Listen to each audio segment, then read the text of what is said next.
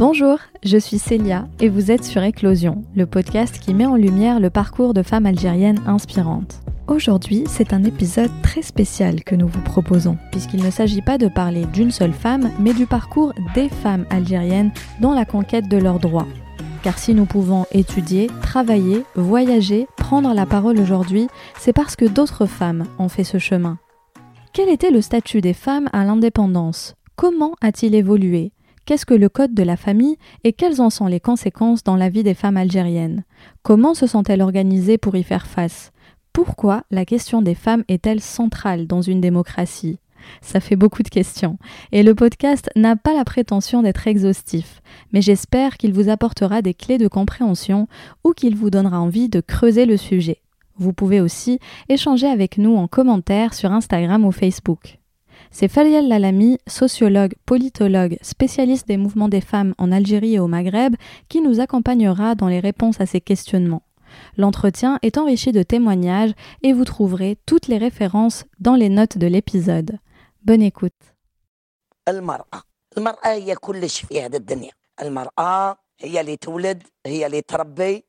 تخدم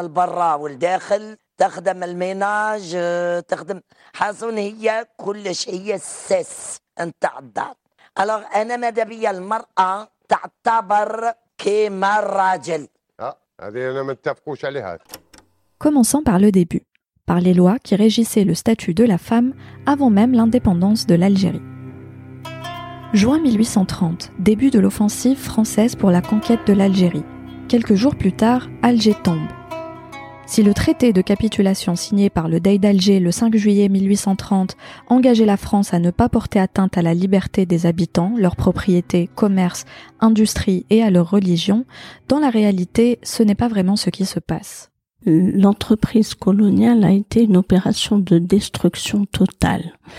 C'est-à-dire que dès le début de la conquête de l'Algérie, de la conquête coloniale de l'Algérie, le, colonisateur français s'est attaché, bien sûr, à prendre les terres. Hein, c'était euh, l'objectif était clair, c'était de s'emparer d'un territoire et ce faisant à disloquer les tribus. Euh, les Algériens et les Algériennes se sont retrouvés dans une situation de grande paupérisation, d'atomisation malgré leur résistance, hein, qui a duré les premières années, mais il y a eu tout un temps où, euh, eh bien, ils ont été au bord de l'effondrement, de la disparition.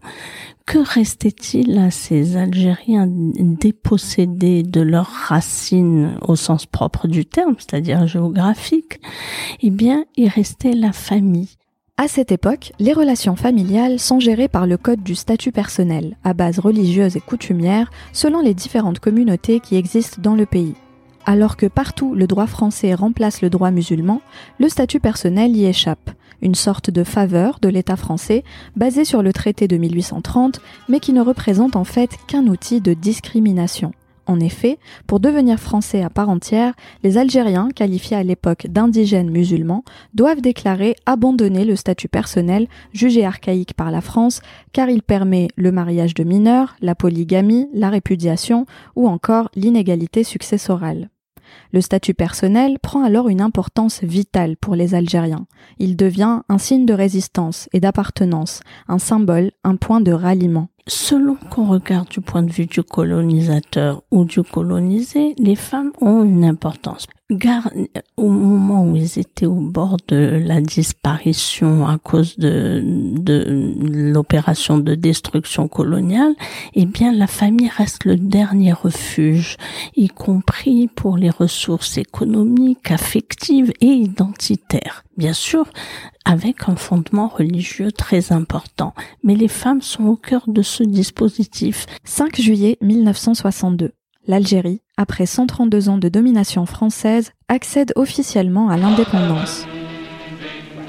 The war is over. The peace has just begun. Peace and independence. Le pays est célébré partout dans le monde. Il attire les révolutionnaires du monde entier. Et les femmes sont mises en avant dans la représentation d'une Algérie nouvelle. Le régime d'après l'indépendance s'en sert, y compris pour se valoriser, et la lutte des Algériennes dans la mesure où elle a été internationalisée les dernières années, on pense au cas de Jamil Abou Pacha qui a été soutenu par une campagne internationale et sur laquelle voilà Simone de Beauvoir a écrit un livre. On pense à Jamila Bouhired qui a suscité une mobilisation internationale quand elle a été condamnée à mort. Donc les femmes vont bénéficier d'une aura. Alors après l'indépendance, bien sûr, les Algériennes ont automatiquement le droit de vote, elles sont éligibles, etc. L'obligation de scolariser tous les enfants âgés de 6 à 14 ans, instituée par l'ordonnance de 1966, produit des résultats progressifs mais spectaculaires, pour les femmes notamment. À l'indépendance, 96% des Algériennes sont analphabètes. Il n'y a que 4% de, de jeunes filles scolarisables qui vont à l'école. Ça, à la veille de l'indépendance.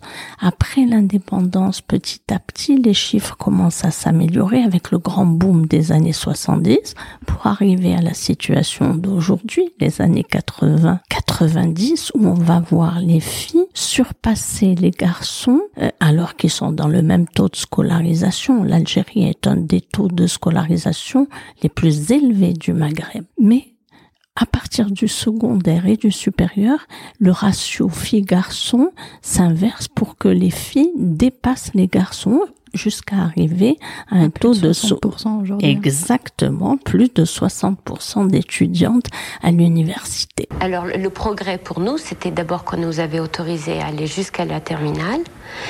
Et puis, euh, bon, on avait déjà 18 ans, on n'était pas mariés. Ça, c'était le progrès.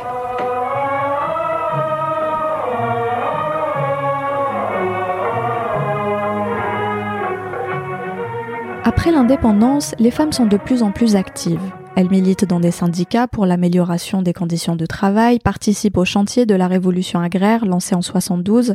L'essentiel des efforts politiques est alors tourné vers la promulgation d'une constitution par l'Assemblée.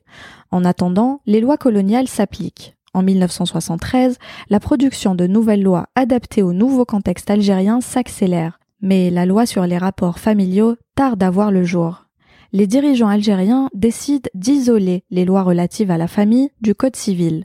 Ils veulent en faire un code à part, le code de la famille, et plusieurs tentatives vont échouer. Est-ce que les femmes participent à ce projet qui la concerne? Très peu, très peu, parce que ça va se passer dans des cercles quasi euh, restreints de magistrats, de juristes, etc. Mais malgré tout, les avant-projets euh, arrivent à fuiter, c'est-à-dire qu'ils suscitent des protestations d'abord internes, c'est-à-dire dans euh, internes entre les dirigeants eux-mêmes, entre ceux qui avaient une vision moderniste et ceux qui considéraient que l'Algérie, ben, elle devait rester dans la tradition du, du, du droit qui était appliqué, parce qu'il y avait un droit qui était appliqué, même s'il n'était pas codifié de manière euh, civile, il n'avait pas fait l'objet d'une publication sous forme de loi ou de code, comme petit à petit le droit va ce qu'on appelle s'algérianiser, c'est-à-dire petit à petit on abandonne le droit français qui s'appliquait jusque-là pour arriver au début des années 70 à une totale algérianisation du droit exception faite du droit de la famille qui reste un droit pratiqué euh, selon les anciens temps, c'est-à-dire comme il était du temps de la colonisation, avec euh, des, des, des magistrats cadis qui appliquent le droit musulman, alors avec des variations. Il y a quand même la Cour suprême qui essaye d'unifier ça, mais euh, malgré tout, il n'y a pas une loi nationale qui s'applique, quelle qu'elle soit d'ailleurs, qui s'applique à tous, justement à cause des hésitations du régime algérien qui ne sait pas s'il doit faire comme les Tunisiens, c'est-à-dire adopter un code moderniste, ou bien s'il doit faire comme les Marocains, c'est-à-dire euh, confirmer la tradition dans une loi. Ainsi, les points de vue divergent entre les partisans d'une conception de la famille conforme au discours politique et à la Constitution qui garantit le principe d'égalité et ceux qui souhaitent une famille conforme au modèle religieux. Les principaux points de discorde étant l'institution du wali ou tuteur et la polygamie. Les femmes commencent à s'organiser. Alors d'abord, il y a, après l'indépendance, il y a la constitution de l'Union des femmes algériennes. Là-dedans, il y a des moudjahidettes. Et jusque dans les années 70, euh, bien sûr, les moudjahidettes ont du poids parce que les dirigeants, ce sont leurs anciens compagnons. Mais jusque dans les années 70, elles, euh, elles vont essayer de résister. Il y a des colloques à chaque fois qu'il y a, il y a eu donc une tentative en 64, une tentative en 66, une tentative en 73. Il y a des tentatives de codifier. Elles vont élever leur voix pour dire non, cette loi-là, elle est pas digne de l'Algérie, elle est pas digne de l'Algérie socialiste, elle est pas digne des luttes que les Algériennes vont élever. Et là, elles vont rallier les femmes, les femmes qui travaillent et à chaque fois, le régime est obligé de baisser les bras en disant euh, non, euh, c'est des rumeurs. Euh, le code qui va se faire sera un, code à la hauteur de, du projet algérien, du sacrifice de nos sœurs, etc., etc. Il faut rappeler que pendant cette période, aucune action en dehors des cadres officiels n'est tolérée. La communication est également verrouillée. Pourtant, un mouvement des femmes pour l'égalité va émerger le début des années, la fin des années 70, le début des années 80, c'est le début de l'organisation des femmes dans des collectifs indépendants de l'Union des femmes algériennes qui de plus en plus se bureaucratise et qui n'est plus capable, comme au début, de répercuter les intérêts des femmes. Donc, euh, à ce moment-là, les femmes, aussi bien dans le milieu étudiant que dans le milieu des syndicales, des travailleuses, etc., commencent à s'organiser et il y a une occasion qui leur est offerte, euh, si je puis dire, c'est quand le régime tout d'un coup décide d'interdire aux femmes de voyager sans tuteur. Et donc ça, c'est intolérable pour les femmes euh, algériennes qui, bien sûr, euh, y voient une atteinte à leur majorité, c'est-à-dire au principe leur majorité, et donc vont s'organiser, vont faire signer des pétitions, et ce en dehors de tout cadre officiel. Donc c'est c'est une un début, c'est ce qui a constitué le fondement de du mouvement indépendant parce que même les femmes qui euh, c'était pas toutes les femmes qui pouvaient voyager, mais c'était le principe même d'avoir un tuteur alors qu'on est majeur et que une femme ne pouvait pas euh, être libre de ses déplacements, la liberté de circulation et l'atteinte au principe de la majorité civile. Autre moyen de se réunir pour ces femmes, alors que les activités politiques sont interdites par le régime en place, les ciné-clubs, espaces d'expression, on les retrouve à Alger, Tizi Ouzou, Constantine ou encore à Annaba, des espaces de libre parole et de débat. Le milieu artistique et culturel prend en effet le relais pour montrer la souffrance des femmes et leur révolte. Kateb Yassine, Yamina Meshakra, Rachid Boujedra qui publie La répudiation, ou encore Asia Jebbar avec Femmes d'Alger dans leur appartement.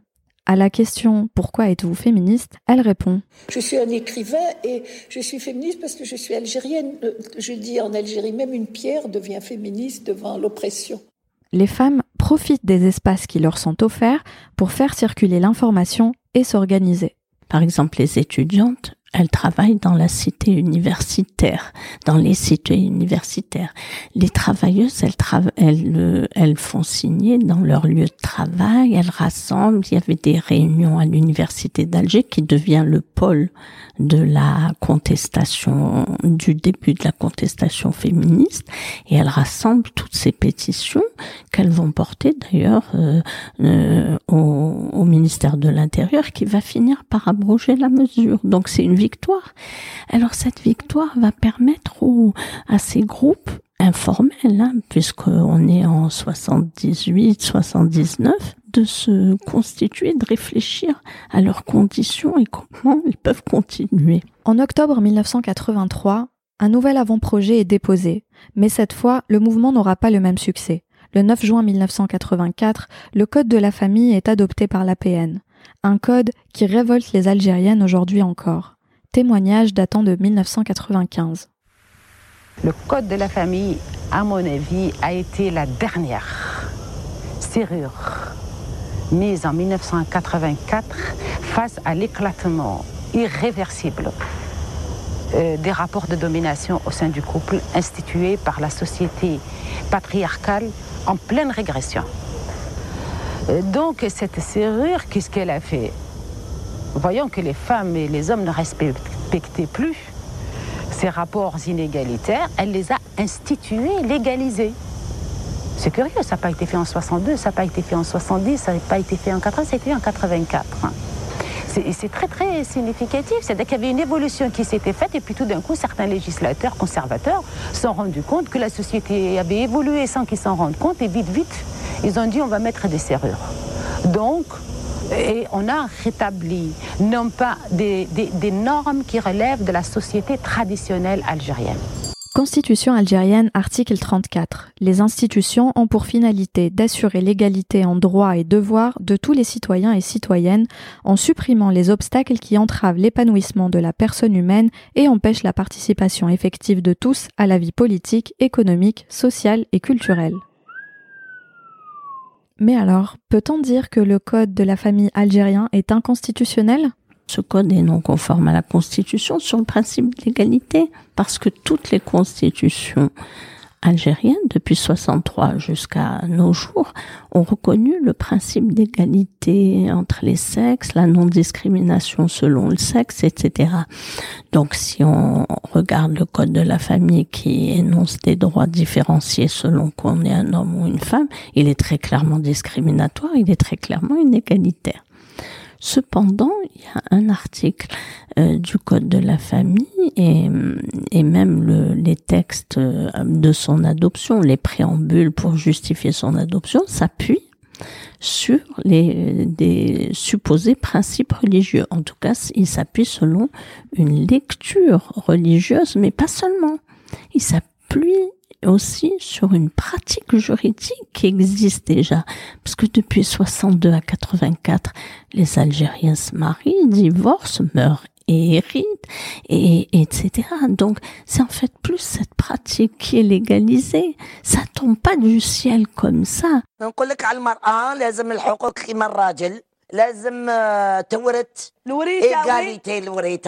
إيش هي تدي الرباع والاخرين يدوا نعم. يحسبها نعم كلش نعم. عندها حق. يا ماما. ويخلوها معلقه مسكينه كيف هذه قضية انت الحقوق نتاعكم أنتم في, في الشارع انت انت انت ضد انت ضد القرآن ولا كيفاه؟ هذه هذه هذه تعتبر مساس التوابت المجلس نتاعنا إحنا. شو أنا نقول لك أنا نهضر لك على الحقوق تاع المرأة يقسموا كيف كيف. ما تدخليش الدين في الوسط وقعيتك هذيك الغنيه نعرفوها من بكر Ah, la fameuse question de la religion et de la préservation de l'identité. Comme on l'a dit au début de l'épisode, le code de la famille est chargé du poids de l'histoire, puisque la femme algérienne, à travers le code du statut personnel, avait été investie de la fonction de préservation de l'identité algérienne, rôle qu'elle garde malgré la fin de la période coloniale. Ainsi, dans les années 80, toute demande de législation plus égalitaire pour les femmes est frappée de l'accusation d'occidentalisation. Et oui, c'est vrai, on nous oppose les mêmes arguments aujourd'hui encore. Mais alors, est-ce que les valeurs progressistes et d'égalité ne peuvent être associées qu'à l'Occident? Qu'en est-il à l'époque du monde arabo-musulman? Dès la fin du 19e siècle, de nombreux textes apparaissent dans le monde arabe où l'éducation des femmes devient un pilier du renouveau culturel. Le vice-roi d'Égypte fonde la première école des filles en 1873.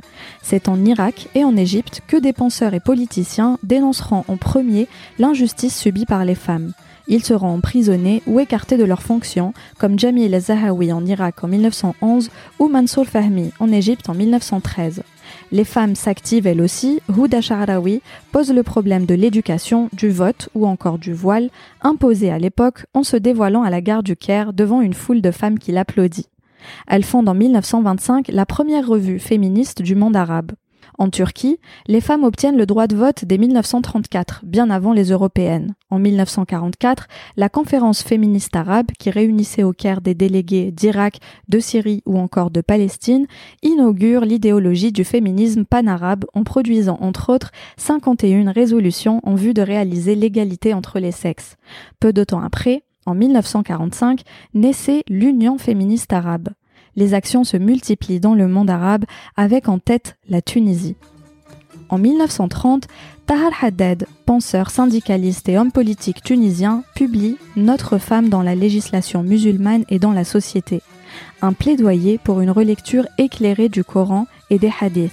Son travail servira de base pour le contenu du statut personnel tunisien à l'indépendance, la loi la plus avancée du point de vue de la reconnaissance des droits des femmes dans le monde arabo-musulman. Dans les revendications des associations de femmes algériennes de l'époque, on ne trouve pas d'argument s'appuyant sur une interprétation religieuse plus progressiste qui s'opposerait à celle du législateur ou des islamistes, comme ce fut le cas en Tunisie ou au Maroc au niveau associatif. Pourquoi les Algériennes font-elles ce choix? Les Algériennes, non, ne s'engagent pas dans ce discours. C'est un choix méthodologique, j'aurais envie de dire. Et euh, elles, elles, au contraire, elles, elles s'appuient sur des arguments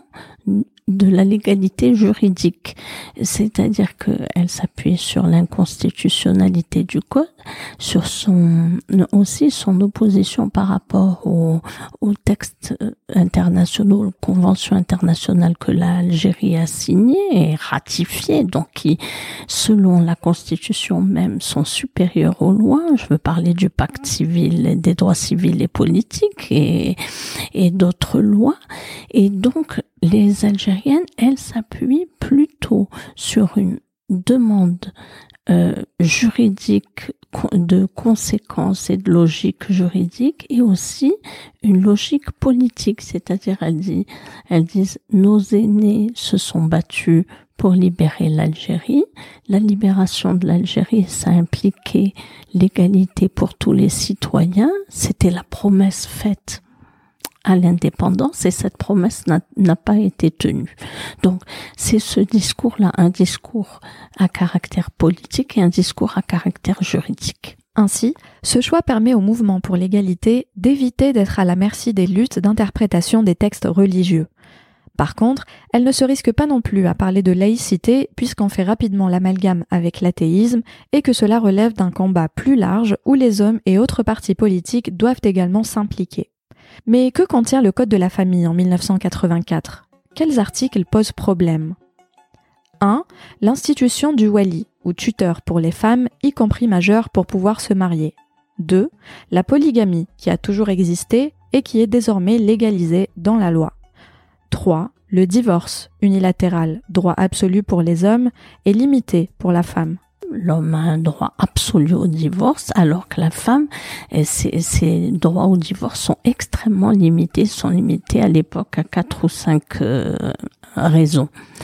Ensuite, en comme l'abandon du euh, domicile familial, voilà, euh, voilà le non-respect de des charges d'entretien ou la voilà. C'est purement matériel. Voilà, c'est purement matériel et c'est lié aux obligations du mari par rapport à sa femme et à ses enfants. Et euh, en matière d'enfants, justement, puisqu'on parle des enfants, euh, la mère, elle n'a pas de droit sur les enfants. La mère est obligée de, de demander pour chacun des actes administratifs ou de santé ou de circulation l'autorisation du père. Ensuite, euh, la, en cas de divorce, eh bien, les femmes dans ce code de 84 étaient tenues de quitter le domicile conjugal avec leurs enfants mineurs. Elles, se retrouvaient à la rue. Et bien sûr, l'inégalité dans l'héritage qui existe dans les trois mm, codes du Maghreb, Tunisie, Algérie, Maroc comment dirais-je, je peux voter pour le président de la République, mais je ne peux pas choisir mon mari. C'est une aberration totale. Donc au niveau de, la liberté individuelle, effectivement, nous avons été réduites à l'état de sous-citoyens. Mais au niveau du travail, nos droits et nos devoirs, par ailleurs, hein, sont identiques à ceux des hommes. C'est-à-dire il y a une dichotomie entre le, texte de la Constitution et les textes qui régissent euh, le Code de la famille, etc., les textes qui régissent les individus. Avec la chute des cours des hydrocarbures à partir de 1986, l'économie algérienne est en état de faillite. En effet, le pétrole représente 98% des exportations. En 1988, des émeutes éclatent. Les jeunes réclament l'ouverture de la vie politique à d'autres partis. Le régime cède. Partis, presse, associations fleurissent. Les associations de femmes peuvent enfin se déclarer et affichent leur but, l'abrogation du code de la famille et la promulgation de lois civiles garantissant l'égalité devant la loi entre les femmes et les hommes. Cette lutte apparaît comme un impératif de la construction de la démocratie. Les femmes tentent de s'imposer comme citoyennes à part entière et non citoyennes à part dans un code à part. Le mouvement est en plein essor dans les années 88 à 92. Il affirme sa place sur la scène politique. Pendant ce temps, les militants islamistes profitent du mécontentement social et investissent le terrain via les mosquées pour prendre en charge les problèmes des Algériens lourdement impactés par la situation économique. Le problème, c'est que au fur et à mesure, ce qui était un mouvement conservateur dans les années 70 euh, devient un devient un mouvement politique à partir de la, des années 80 qui se développe de plus en plus et qui prend beaucoup comme si, bien sûr, c'est un mouvement qui se déclare oppositionnel, hein, d'opposition politique, mais aussi qui prend comme cible les femmes, les mœurs, qui dénonce euh, alors ça commence par la tenue des femmes, les cheveux au vent, il faut se voiler, il faut se comporter correctement, euh, c'est-à-dire que petit à petit, sous prétexte de purification des mœurs, on va limiter leur accès à l'espace public. Par exemple, dans le travail, dans les études, etc. Ils prônent une stricte séparation des, entre les filles et les garçons. Ça, c'est leur dada. Les femmes vont être sommées, ça, c'est le début, vont être sommées de se conformer à ce modèle de rigoriste. Mais ensuite, euh, il va y avoir des actes de violence de plus en plus nombreux, non seulement contre l'autorité, mais aussi contre les femmes. Ça, ça va être terrible, ça va être les années 90. Les femmes vont devenir des cibles. Euh, il va y avoir les femmes qui travaillent, par exemple certaines, soit parce qu'elles enseignaient le français, soit parce qu'elles faisaient des professions non agréées par eux, comme coiffeuses, professeurs de français, etc. Les femmes réagissent, se rassemblent, dénoncent avec colère cette violence et cette insécurité qui monte de l'association pour l'émancipation de la femme, nous avons été reçus en même temps que les autres associations et que les Moudjahidettes par le secrétaire du président euh, de l'Assemblée populaire nationale.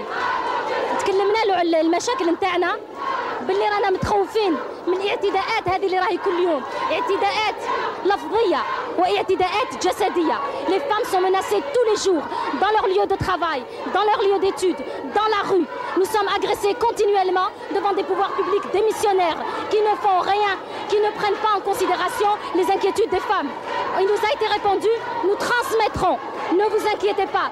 Or, il est plus qu'urgent de s'inquiéter, non seulement pour les femmes, mais aussi pour la, c'est-à-dire pour la direction que prend notre pays. Seuls les gens qui, utilisent la violence sont écoutés. Les gens qui sont en train d'agresser, de brûler des maisons, de, de s'ériger en redresseurs de tort ont le droit à la parole, tandis que nous, nous n'avons pas le droit à la parole. Mon Dieu, il y a quelques années, les hommes, comme malgré le machisme ordinaire qui a toujours existé dans notre pays, avaient le moins un peu de respect pour la femme. Aujourd'hui, le seul problème de l'Algérie, c'est la femme. La tenue vestimentaire de la femme. Est-ce que la femme a un droit de travail ou pas? Est-ce que la femme est un être humain ou pas? Nous vivons exactement ce que vivaient le, au Moyen Âge les femmes sous l'Inquisition. Quelle a été la réponse de ceux qui vous ont reçu J'ai l'impression que les pouvoirs publics ou manquent de discernement ou alors sont complices. Parce qu'on ne peut pas regarder une situation de ce type et se taire. C'est impossible. Au rassemblement répondent des appels à la violence contre ces femmes et de la désinformation dans les milieux islamistes, où par exemple la demande d'abolition de la polygamie est présentée comme l'expression du désir d'avoir quatre maris. Les islamistes se sont organisés dans des partis politiques dont le principal est le FIS, Front islamique du salut. De plus en plus offensif, le FIS occupe les places publiques, déclenche des grèves générales, exige l'application immédiate de la charia. En décembre 1991, il remporte plus de 43% des sièges au premier tour des élections législatives, marquées par un fort taux d'abstention. Leur victoire semble assurée au deuxième tour. Le 2 janvier 1992, Hossein Aït Ahmed, président du FFS, Front des Forces Socialistes, appelle à une marche qui rassemblera des centaines de milliers d'Algériens. Ni État policier, ni État islamiste. Mais la peur des islamistes est plus forte. Chadli est contraint à la démission, précédée de la dissolution de l'Assemblée. Ces deux éléments combinés vont constituer un vide juridique utilisé pour arrêter le processus électoral. Le second tour est annulé. Les opposants s'organisent et le mouvement des éradicateurs se forme. Il s'agit de tous ceux qui refusent le dialogue avec le fils selon le principe pas de démocratie pour les ennemis de la démocratie. Le fils est dissous. Certains militants du parti arrêtés, d'autres se réfugient à l'étranger, comme Anwar Haddam, dirigeant du fils, réfugié aux États-Unis, d'où il soutient et encourage les actions du GIA, groupe islamique armé. Nous soutenons fermement la lutte armée pour une juste cause. L'Algérie bascule dans la violence. À partir de 1992, les groupes armés se développent. Les intellectuels et artistes sont visés. Assassinats, viols, enlèvements de femmes se multiplient. Il va y avoir un tournant où les islamistes vont perdre le crédit qu'ils pouvaient avoir auprès des couches populaires qui vivaient des conditions défavorisées, c'est quand ils vont se mettre dans des zones rurales à enlever les jeunes filles, à les emmener pour euh, devenir euh, leur objet sexuel et même leur, euh, leur servante, mais surtout Bien sûr, ce qui est intolérable pour une famille algérienne, c'est que ces jeunes filles, elles vont être purement et simplement enlevées par des hommes qui soi-disant vont les épouser. Et donc là, ça va créer une rupture entre euh, le mouvement islamiste qui avait la sympathie dans certaines régions très délaissées par le régime et cette sympathie va ce crédit va complètement se trouver épuisé et va même se tourner en hostilité puisque les villageois, dans certains endroits, vont s'organiser en milice pour défendre leur famille. Des icônes incarnent ces violences. Katia Bengana, 17 ans, assassinée sur le chemin du lycée pour avoir refusé de porter le voile. La Madone de Bentalha, visage ravagé par la douleur.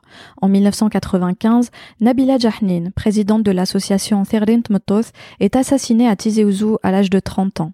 Les images et témoignages des femmes sont alors utilisés par le pouvoir pour émouvoir l'opinion nationale et internationale contre les islamistes, justifiant ainsi l'arrêt du processus électoral. La priorité des associations encore visibles n'est plus l'égalité, mais le soutien aux femmes victimes de l'islamisme et des violences.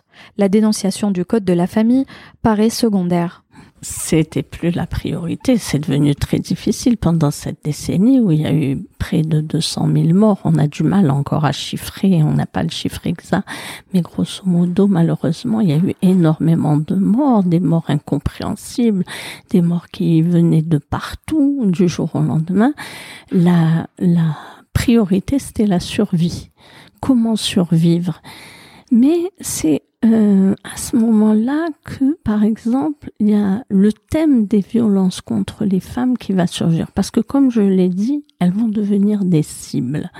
Devenant des cibles, le, mouvement des femmes qui existait là de manière ouverte puisque depuis 89 euh, on a le droit de s'organiser en association publique, officielle, etc., déclarée, va dire mais pourquoi certains groupes s'autorisent-ils à, venir agir sur le corps des femmes, vont réfléchir par rapport à d'autres expériences dans le monde où le corps des femmes est devenu un, terrain de guerre, un enjeu de guerre, un, un terrain où s'affrontent des camps opposés.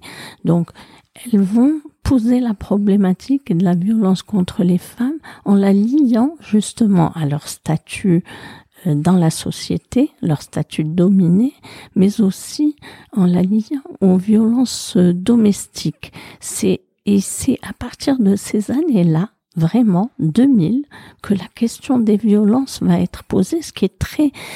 Il faut s'imaginer qu'on est dans un contexte terrible de terreur et que malgré tout, les associations de femmes ont le courage de poser cette problématique en les, bien sûr, la violence, pas seulement la violence du terrorisme, mais aussi la violence en général qui est faite aux femmes.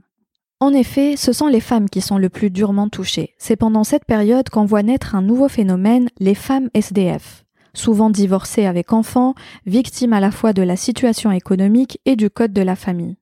En effet, au milieu des années 90, la population active est estimée à moins de 20%. Le travail informel des femmes se développe, 32% pour les femmes contre moins de 3% pour les hommes, des emplois non sécurisés où elles reproduisent des tâches domestiques. Pour celles qui survivent aux exactions islamistes, elles sont souvent rejetées par leur famille, surtout si elles se sont retrouvées enceintes. C'est auprès des associations de femmes qu'elles trouveront de l'aide. Mais comment sont financées ces associations? Est-ce l'État qui les subventionne? Alors, c'est pas mon problème. Comment faire sans moyens? Payer un local, recevoir des femmes, avoir des permanentes salariées, euh, faire des démarches, avoir un véhicule pour aller voir les femmes dans les villages, etc. Ces moyens, jamais l'État algérien ne les a accordés aux associations de femmes, sauf ces associations satellites, bien sûr. Mais pour les associations de femmes qui sont sur une problématique d'égalité, eh bien, elles n'ont jamais reçu de subvention de l'État algérien, donc c'est difficile de fonctionner sans moyens. Au milieu des années 90, les institutions mondiales comme l'UNESCO intègrent des perspectives de genre et de violence contre les femmes dans leurs programmes de développement. Pour la première fois, des associations non officielles sont représentées aux conférences mondiales et le mouvement des femmes algériennes, avec le RAFT, le collectif Bnat Fatman Soumer ou encore Maghreb Égalité, vont en profiter pour alerter sur les menaces qui pèsent sur les Algériennes. La réflexion endogène des associations algériennes coïncide avec un mouvement international, l'apparition des ONG, avec pour les femmes des thématiques comme l'empowerment, l'égalité dans le travail, etc. Si elles ont déjà les outils de leur réflexion, qui est déjà très élaborée, ces programmes vont leur donner des moyens. Pour certaines, elles vont les utiliser pour euh, aider les femmes victimes du terrorisme.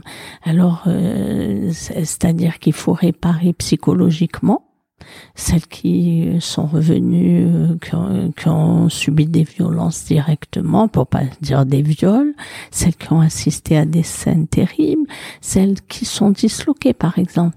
Même les femmes des islamistes, parfois c'est des victimes parce que leurs maris sont partis et ils les ont laissées euh, et elles, elles se retrouvent en- très démunies parce que elles n'ont pas de moyens de subsistance, elles ne travaillent pas.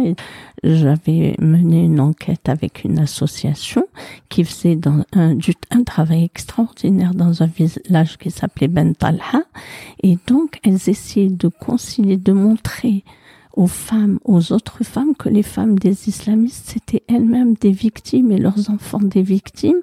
Et elles essayaient d'instaurer un dialogue tout en les aidant et de faire ce travail euh, que les femmes, elles n'avaient pas choisi ce que, euh, comme beaucoup d'ailleurs, n'avaient pas choisi ce que faisait leur mari. C'est le moment de faire un petit résumé. Jusqu'en 1991, le mouvement des femmes avait pu se développer en affirmant son identité ses objectifs et en entreprenant des actions publiques. Il s'est ainsi imposé comme acteur de la scène politique. Si des batailles ont été remportées, le Code de la famille, qui relègue les Algériennes au statut de mineur à vie, est adopté. La décennie noire a dicté des changements tactiques et la lutte contre le code de la famille a perdu de son importance. Mais cette période a permis une extension des liens avec les organisations de divers pays, liens fondés sur la solidarité avec les Algériennes. Les associations peuvent bénéficier de financements provenant de sources extérieures comme les ambassades, les organisations de femmes de divers pays ou organismes internationaux. Ces moyens vont leur permettre de se déployer sur le territoire national pour aider les femmes, mais aussi les sensibiliser sur leurs droits. D'une part, elles vont se renforcer en travaillant sur le terrain, elles vont acquérir de nouvelles militantes, elles vont développer leur discours, elles vont approfondir leurs euh, contacts. Plus elles arrivent à travailler sur le terrain, plus elles s'élargissent, plus elles se renforcent, plus elles arrivent aussi à se faire entendre du pouvoir et des organisations étatiques, parce que c'est ça le but aussi, c'est essayer de faire pression sur le régime pour que bah, l'objectif étant abrogation du code de la famille loi égalitaire, c'est une sorte d'objectif d'horizon lointain.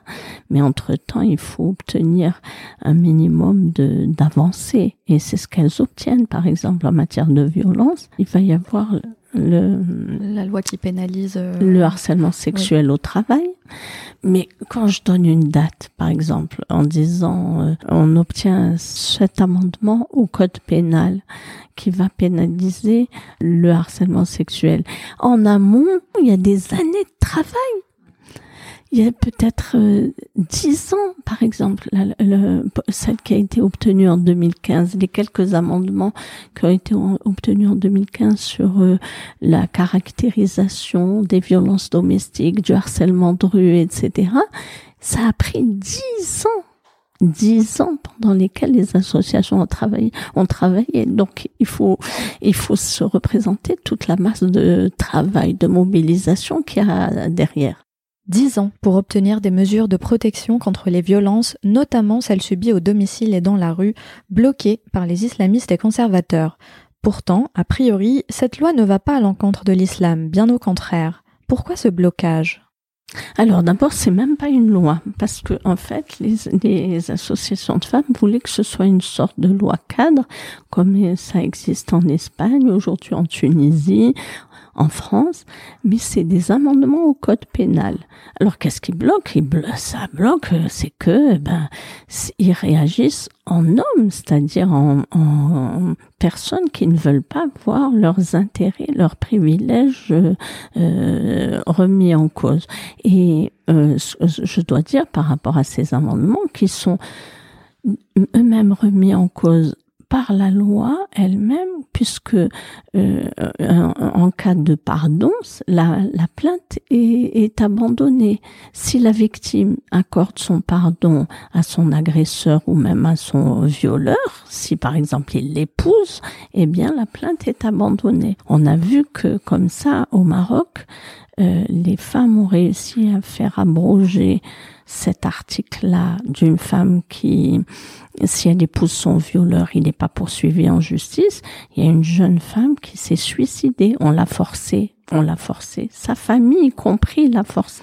Justement, à la suite de l'assassinat de cette jeune femme, eh bien, les associations de femmes marocaines sont montées au créneau et ont obtenu l'abrogation de cet article. Et cet article chez nous Il existe toujours. Il existe toujours. Il existe toujours. Voilà. Le 9 mars 2004, une campagne est lancée. Ashlin Snabaraket, qui dénonce ce code dont se nourrissent les injustices quotidiennes contre les femmes. Outre les moyens d'information habituels, la campagne utilise d'autres vecteurs pour toucher la population. Par exemple, la chanson Wash Dek Yal Qadi qui rassemble 26 interprètes algériens et internationaux.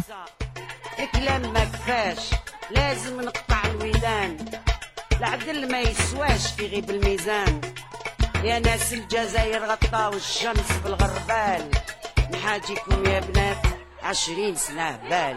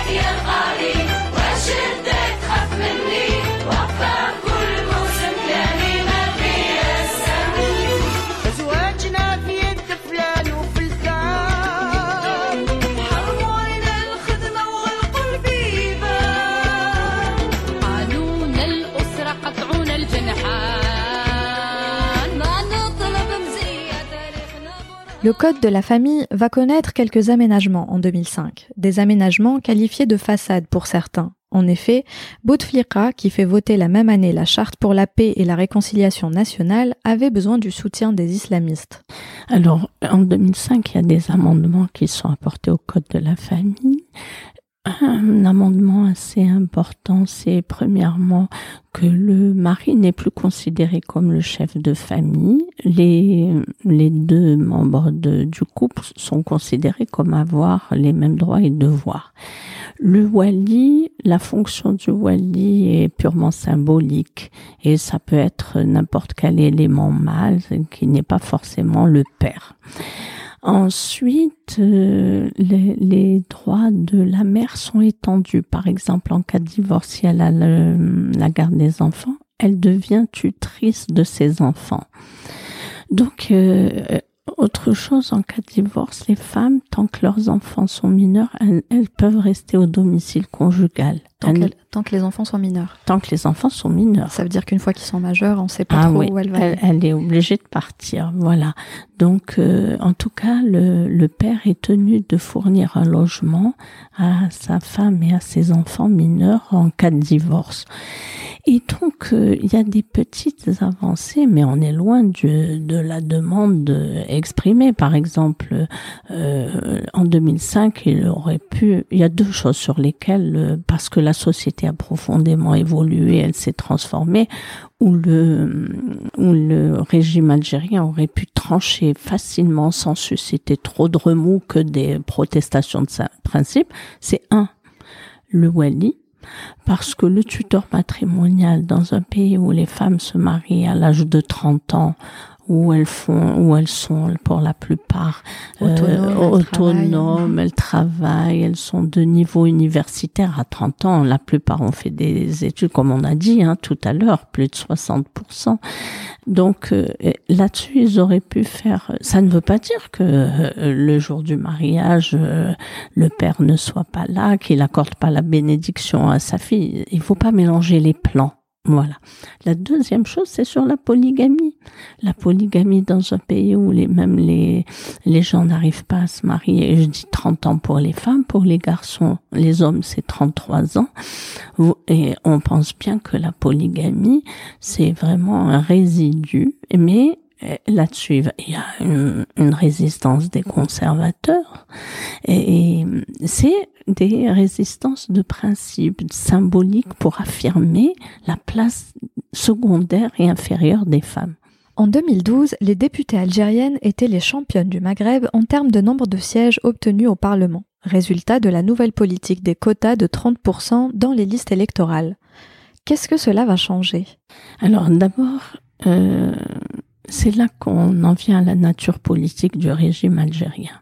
Vous avez dit, euh, il y y avait des femmes ministres, et il y a eu la loi des quotas. Le régime algérien a essayé un peu de féminiser son apparence, mais ça ne change rien pour les femmes.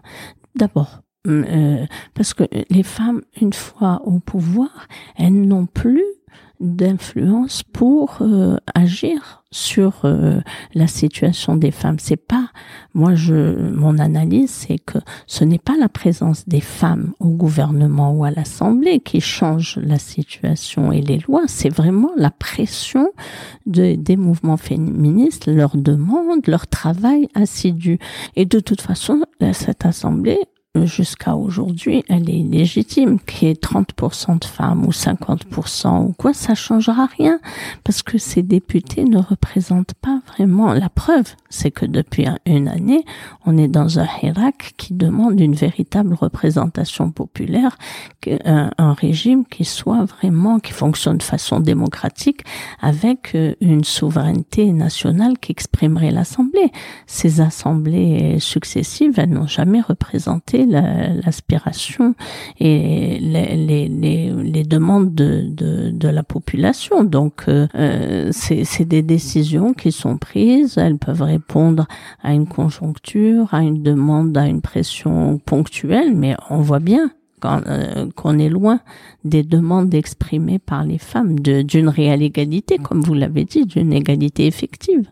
Petit à petit, les associations arrachent des droits. Qu'en est-il de l'application sur le terrain? Alors, euh, les, les, associations ont essayé de travailler là-dessus. Il y a eu des, quelques condamnations, mais le plus difficile, comme partout dans le monde, c'est de porter plainte. C'est d'arriver déjà à, à, faire le procédé de rupture. On, et encore plus en Algérie, où il y a une crise du logement, où il y a des difficultés de se suffire à soi-même. Par exemple, on, on, en vient à un chiffre déplorable pour les, la situation des femmes algériennes. Seulement 18% de la population active est constituée de femmes. Ça veut dire que le reste des femmes ne travaillent pas. Elles sont donc dépendantes de leur conjoint. Est-ce qu'une femme qui ne travaille pas va aller porter plainte contre son conjoint au risque de se retrouver sans ressources? On l'imagine mal. On l'a vu, pendant de nombreuses années, le mouvement des femmes pour l'égalité a souffert de l'absence de moyens d'expression et de communication. À l'heure du digital, une nouvelle opportunité apparaît. Ah, les réseaux sociaux, c'est la pire et la meilleure des choses. Et là, pour les femmes, ça a été quelque chose de formidable parce que il y a des moyens d'expression extraordinaires. Il y a plein de collectifs qui se sont constitués, qui s'expriment, qui donnent de la voix avec des, des, beaucoup de, d'audience, avec de l'expression, avec des débats, des échanges. C'est quelque chose d'extrêmement positif parce que ça libère les femmes des moyens euh, coûteux d'expression qui étaient avant, on était obligé de passer par les médias écrits, il n'y avait pas d'accès aux radios, tandis que là, ben, tout le monde fait sa petite télé, sa, euh, Son ce- podcast. ce- ce- voilà, son podcast, et c'est excellent parce qu'il y a de l'audience et il y a des échanges. C'est pas un- une chose simplement passive. Par exemple, là pour le 8 mars, euh, on voit bien les associations, les groupes, les collectifs qui se sont formés à travers toute l'Algérie ont lancé la campagne. Le 8 mars n'est pas une fête, c'est la, journée de lutte pour les droits, pour la reconnaissance des droits, etc.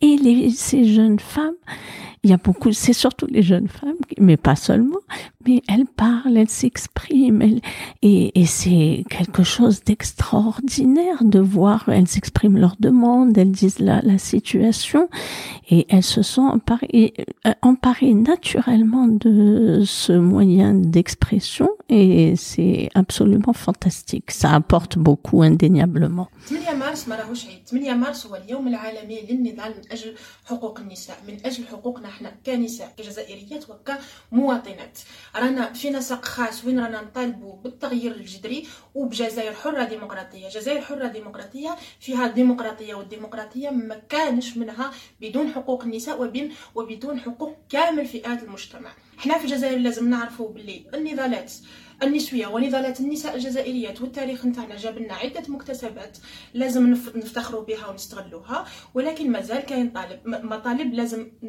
نصروا عليها. ما نقدروش نحتفلوا. وحنا عندنا قانون أسرة حقار يخلينا ديمينوغافي ما نقدروش نحتفلوا. وحنا رانا غير 18% من مجمل العمال. وغير في مجالات محددة. آه، أغلبيتنا في التعليم وفي الصحة وفي الإدارة. آه، رانا فقط 2% في في مناصب أخذ القرار. ما نقدروش نشاركوا في كامل النضالات ولكن ما نقرروش مصيرنا. ما نقدروش آه، نحتفلوا. وحنا حتى الآن مازال ما لقيناش الحل الجذري ضد العنف. ضد التحرش آه، 8 مارس راح يرجع وراح يبقى يوم للنضال. إحنا كجزائريات رانا نرفض هذا الفولكلور ونطالب الجميع بمواصلة الكفاح والنضال من أجل كامل المبادئ اللي تحترم حقوق الإنسان تحترم حقوق النساء وتحترم مبدأ المساواة جزائريات حرار ما نقبلوش العار ونواصلوا المشوار حتى الانتصار En effet, les réseaux sociaux apportent beaucoup et vont aussi permettre aux femmes de se réapproprier la rue, notamment au sein du Hirak. Alors, dans le Hirak, euh, on a vu les femmes, toutes générations, euh, descendre en nombre dans la rue, dans l'espace public. Et ça, c'est extraordinaire. Je dis pas qu'avant elles n'étaient pas dans l'espace public. Par exemple, les étudiantes, depuis des années, elles manifestaient euh, pour leurs droits, elles faisaient grève, il y avait des sit-ins, il y avait différentes catégories de professionnels aussi, les femmes du secteur de la santé, les enseignantes aussi, avec leurs collègues masculins. Mais c'était la première fois qu'on voyait des femmes toutes générations sortir, manifester, etc. depuis le 22 février de l'année dernière. Et dans, ce qui est ce qui est remarquable, c'est la mixité du mouvement. Pas partout, hein. Il y a des villes où on voit les manifs, elles sont plutôt masculines, mais en général, en général, les manifs sont mixtes du Hirak, du vendredi. Je parle même pas de celle du mardi des étudiants, elles sont absolument mixtes. Mais aussi, il y a les féministes qui se sont euh, organisées dans le Hirak pour dire l'état de droit, euh, c'est aussi euh, l'égalité. Et elles sortent dans différentes villes avec leur propre mot d'ordre. Par exemple, quand elles disent يتنحوا كاع, elles disent قانون الأسرة قانون العنف والحجرة يتنحى كاع كاع كاع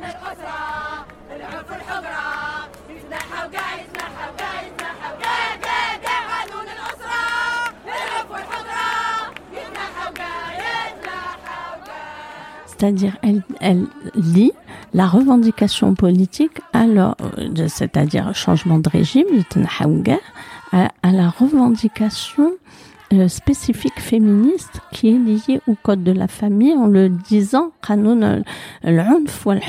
s'il n'y a pas d'égalité entre les citoyens, on n'est plus dans un état de droit, on n'est plus dans un fonctionnement démocratique. Et c'est ce qu'elles elles doivent faire entendre, c'est pas gagné. C'est un enjeu actuel.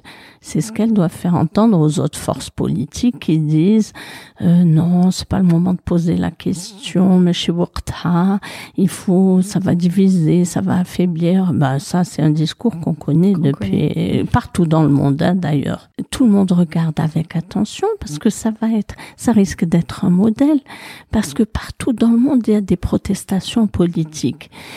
D'accord contre des États autoritaires, d'accord. Et les femmes, là-dedans, elles essayent d'avancer leurs propres revendications. C'est ce que font les Algériennes. Donc tout le monde les observe attentivement en disant, en espérant d'abord, euh, quand on est dans le camp des progressistes, leur triomphe et en disant comment vont-elles procéder? Donc euh, le, leur, euh, elles ont reçu le soutien de beaucoup depuis le début du Hirak, depuis le 22 février 2019 de, de Tunisiennes, de Maghrébines, de, de femmes de différents pays qui sont venues manifester avec elles et exprimer leur solidarité. Donc euh, euh, ça c'est c'est quelque chose d'extrêmement important parce que c'est une expérience historique. Je dis en ce moment en Algérie, on vit un moment historique exceptionnel, non seulement pour l'Algérie, mais aussi comme expérience, euh, comme modèle pour le monde entier. Ben, c'est quelque chose qu'on n'a jamais vécu euh, dans aucun pays, une, une, une durée aussi longue de manifestation qui est restée pacifique, qui est restée euh, respectueuse. Tous ceux qui ont manifesté les vendredis ont été, on revient, même en le sachant, une fois qu'on le vit, on, en revient euh, admiratif et, ébahi du succès de ce mouvement. Les militantes de la première heure en Algérie étaient des femmes instruites et qui travaillaient. Elles étaient peu nombreuses. Aujourd'hui, 60% des jeunes diplômés sont des femmes et partout dans le pays, des mouvements et associations naissent. Qu'est-ce que les jeunes militantes apportent au mouvement pour l'égalité?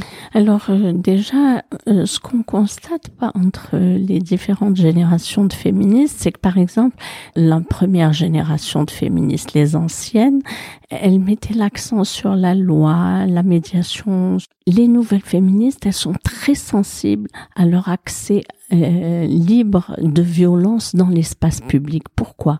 Parce que plus que les autres, plus que leurs aînés, elles sont dans la rue pour travailler et étudier, etc. Et elles subissent avec douleur tout ce qui est harcèlement sexuel, harcèlement de rue. Elles n'en peuvent plus. moi j'étais étonnée parce que ce que leurs aînés subissaient ou elles faisaient, elles faisaient tout pour l'éviter. Vous avez parlé tout euh, l'heure d'un couvre-feu implicite euh, dès que euh, il est 17 heures, il y a plus de femmes dans les rues, etc. Elles, elles, elles ont plus envie de subir ça. Elles ont envie de pouvoir marcher dans la rue sans se faire draguer, etc. Et j'ai beaucoup senti ça dans les échanges que j'ai pu avoir avec elles directement ou bien en écoutant toutes leurs interventions justement à travers les, les, les pages Facebook, les vidéos qu'elles postent, etc. Quelles sont les pages Facebook que vous suivez de, de mouvement Ah ben, je suis les pages Facebook des, en priorité des collectifs. Alors, Réseau Wassila pour Alger, je suis le collectif Femmes de Béjaïa, le collectif d'Aucas, Afepec d'Oran, Ford d'Oran, il y a les ATBSA, il y a une association, il y a D'ailleurs, elles ont fait déjà trois rencontres euh, où elles se sont vues depuis le début du Hirak. C'est-à-dire, elles ont renoué avec une tradition du mouvement féministe des débuts. Avant, euh, là, quand on, le mouvement féministe s'est constitué, il y avait ce qu'on appelait la coordination, c'est-à-dire que, que, le terrorisme malheureusement a interrompu. Et là, elles ont renoué avec cette tradition de se retrouver, et depuis le début du Hirak, donc en un an, elles se sont retrouvées à, à trois reprises. Qu'est-ce qu'il reste à faire aujourd'hui? Ah, il y a beaucoup à faire. à s'organiser encore plus partout, à, à construire son discours, tisser les réseaux entre associations de femmes, mais aussi avec le reste de la société civile, à être dans toutes les, tous les débats pour que infuser introduire euh, l'idée d'égalité partout. Les femmes doivent être présentes partout. Elles, elles sont présentes partout, mais euh, le Hirak, c'est une occasion extraordinaire pour euh, apprendre euh, à, à, connaître sa société au-delà de son cercle familial et social immédiat mmh. et pour un, introduire les idées euh, euh, généreuses, progressistes que vé véhicule le féminisme. Le féminisme, c'est pas seulement des droits pour les femmes, c'est une société euh, politiquement plus juste, c'est une société écologique. Par exemple, les femmes d'Insalah, quand elles ont manifesté en 2015 contre le gaz de schiste, c'était pour préserver non seulement leur environnement géographique immédiat, mais c'est l'intérêt de toute l'Algérie et c'est une préoccupation écologique et elles ont mené une action exemplaire pour faire reculer ce projet-là. Donc on ne peut que les saluer. Le féminisme, c'est tout ça. C'est la justice sociale, c'est la justice politique, c'est la sauvegarde de l'environnement, c'est construire l'avenir.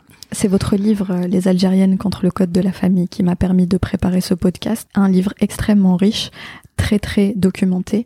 Euh, vous avez interviewé plusieurs militantes. Pourquoi l'avoir écrit alors? Je l'écris tout simplement parce que j'ai considéré à un moment qu'il fallait écrire l'histoire du mouvement des femmes. Il faut laisser des traces. Il faut laisser des traces, d'une part, pour pas recommencer à zéro.